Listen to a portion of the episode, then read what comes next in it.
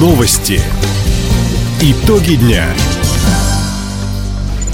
Итоги четверга подводит служба информации. У микрофона Дина Экшапосхова. Здравствуйте. В этом выпуске. Работодатели края могут получить финансовую помощь при временном трудоустройстве сотрудников. Дежурство пожарных и спасателей организовали на островной территории Хабаровска. Первая в этом году прогулка с врачом «Шаги здоровья» состоится уже в эту субботу. Об этом и не только, более подробно.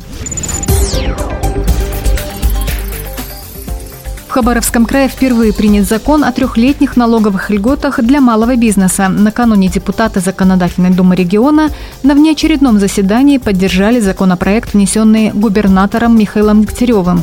Документ позволит малому и среднему бизнесу края еще три года пользоваться дополнительными льготами по упрощенной системе налогообложения предусмотрено снижение ставок с 6 до 3% в категории доходы и с 15 до 8% в категории доходы минус расходы.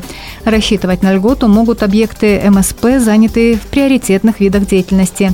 Речь идет о предприятиях в сфере туризма и креативной индустрии, обрабатывающих производствах IT-технологиях, социальном предпринимательстве. Налоговые льготы по закону начнут действовать с 1 января 2023 года.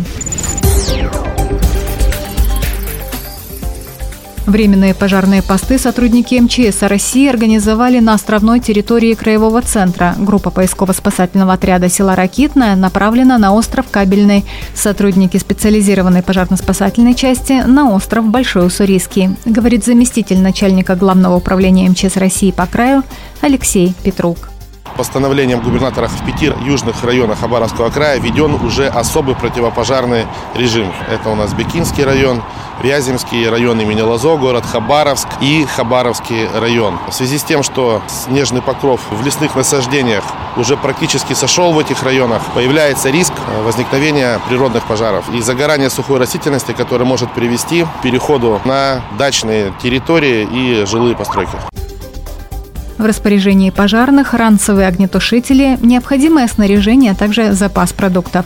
У каждой группы есть техника для движения по пересеченной местности и мониторинга обстановки. Временные посты позволяют в кратчайшие сроки выявлять и ликвидировать очаги возгорания.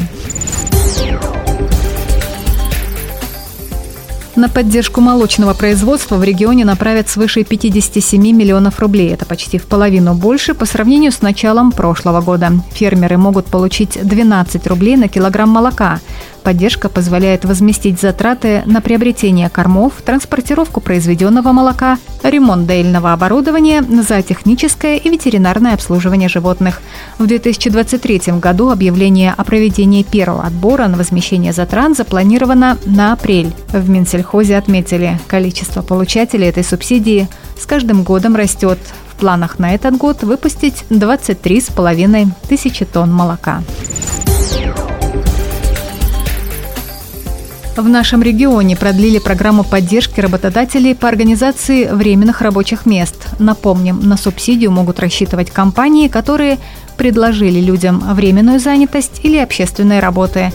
Финансовая помощь выплачивается на каждого трудоустроенного. Деньги направлены на выплату зарплаты и уплату страховых взносов. Фактическая сумма, в зависимости от ситуации, начинается от 24 тысяч рублей в месяц за одного работника. В этом году благодаря проекту работу получат не менее 540 человек. На эти цели из федерального и краевого бюджетов выделят более 46 миллионов рублей. Мера поддержки популярна среди работодателей туристической сферы деятельности, оптовой и розничной торговли и рестораторов. Первая в этом году акция проекта «Шаги здоровья» пройдет в Краевом центре 1 апреля. Прогулки с врачом, как еще называют эти встречи, Горздрав Хабаровска организует уже 11 сезон. Какую тему рассмотрят первой, нам рассказала замначальника управления по физической культуре, спорту и здравоохранению Татьяна Скорик.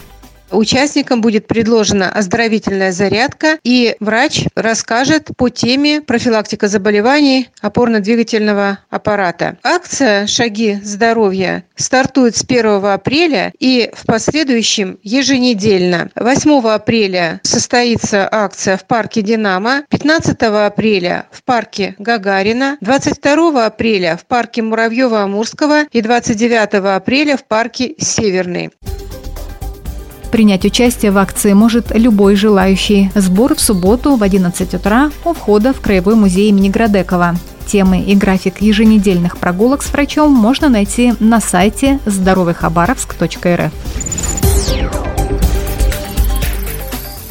Тигрица, которую поймали в поселке Арсеньево Нанайского района в начале марта, восстанавливает силы. Самка в возрасте не менее пяти лет сейчас находится в центре реабилитации в Приморье. Ее нашли в истощенном состоянии с застарелой травмой. Отсутствуют три когтевых фаланги на одной из лап.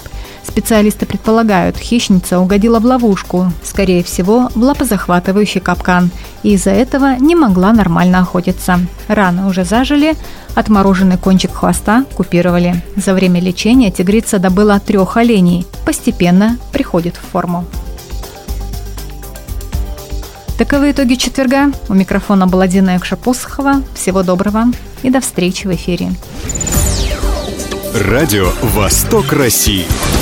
Телефон службы новостей 420282.